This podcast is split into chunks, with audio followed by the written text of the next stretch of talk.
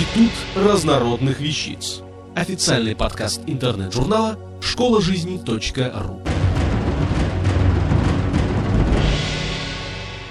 Олег Михайлец. Как управлять женщиной?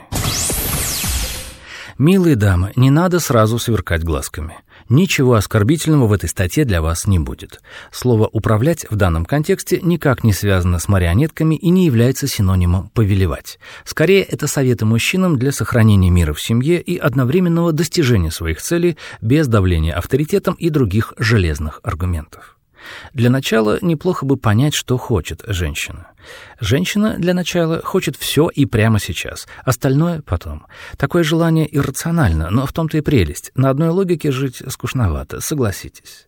Но кроме желаний женщины, есть еще и желания мужчины, его обязанности и дела, планы, финансовые и физические возможности, которые чаще всего не безграничны. Надеюсь, что эти несколько советов помогут вам, мужчины, понять этих сложных женщин и хоть немного справиться с их потоком желаний и чувств. Первое. С ними надо разговаривать, вернее, активно участвовать в их монологе. Женщине собеседник нужен редко, чаще нужен соучастник, глаза напротив, заинтересованное лицо. Что сказать она и сама найдет. У женщин белого вещества в 10 раз больше, чем у мужчины, поэтому они так коммуникабельны. Подозреваю, что какая-то часть мыслительного процесса тоже завязана на внешние средства. То есть, если мужчине достаточно в тишине все обдумать, то женщине сначала надо это все высказать, а в процессе этого и происходит обдумывание. Получается, что большая часть произносимого женщиной только подготовка, материал для конечных выводов. Вот их пропускать мимо себя нельзя, а в идеале надо еще и плавно направлять поток. Второе. Не надо сразу давать женщине то, что она хочет. Лучше дать больше чуть позже или дать надежду на большее в будущем. Это защита от детской психологии «вижу-хочу». В чистом виде эмоции и инстинкты. Мозг в этот момент не работает. Спасает дом от засилия всякого барахла, которое никто не носит и не использует. Конечно, совет работает не только в отношении вещей, но дальше додумывайте сами. И не используйте категоричное «нет». Мечты должны улетать вдаль, а не разбиваться о скалу. Третье. Давить значит получать противоположный результат. Эффективнее заронить правильную мысль и дать время, чтобы она созрела в женской голове, изредка подбрасывая фразы и идеи для формирования нужного направления развития. Четвертое. Прятать большой выбор за маленьким. Например, не куда ты хочешь поехать отдохнуть, в горы или к морю, а в этом костюме ты будешь обалденно смотреться на склоне. Или лучше в этом. Свобода выбора, конечно, здорово. Только чаще лучше делать выбор самому за всех, учтя сотни нюансов, вскользь высказанные пожелания, свои возможности и просто интуицию. Иногда правильность выбора просто нельзя объяснить.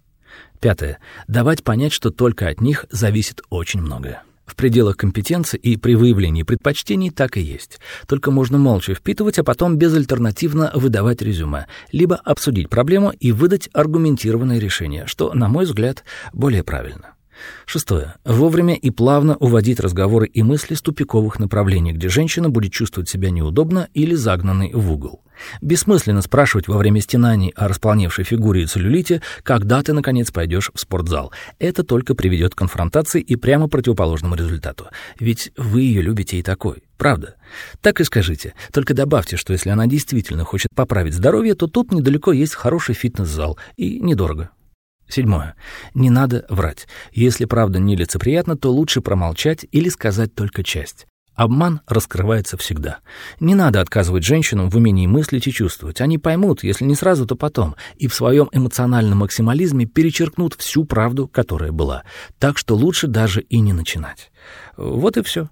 Берите на себя тяжесть правильных решений, но не забывайте при этом уважать мнение и желания близких. Тогда вы станете настоящей каменной стеной, и никогда не возникнет вопрос, кто в доме главный. По скриптам.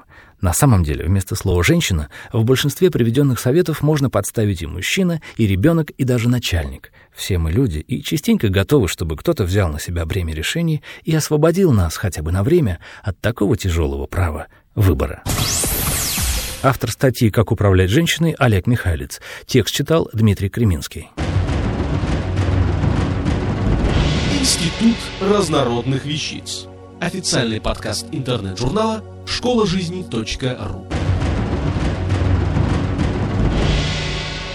Слушайте и читайте нас на www.школажизни.ру.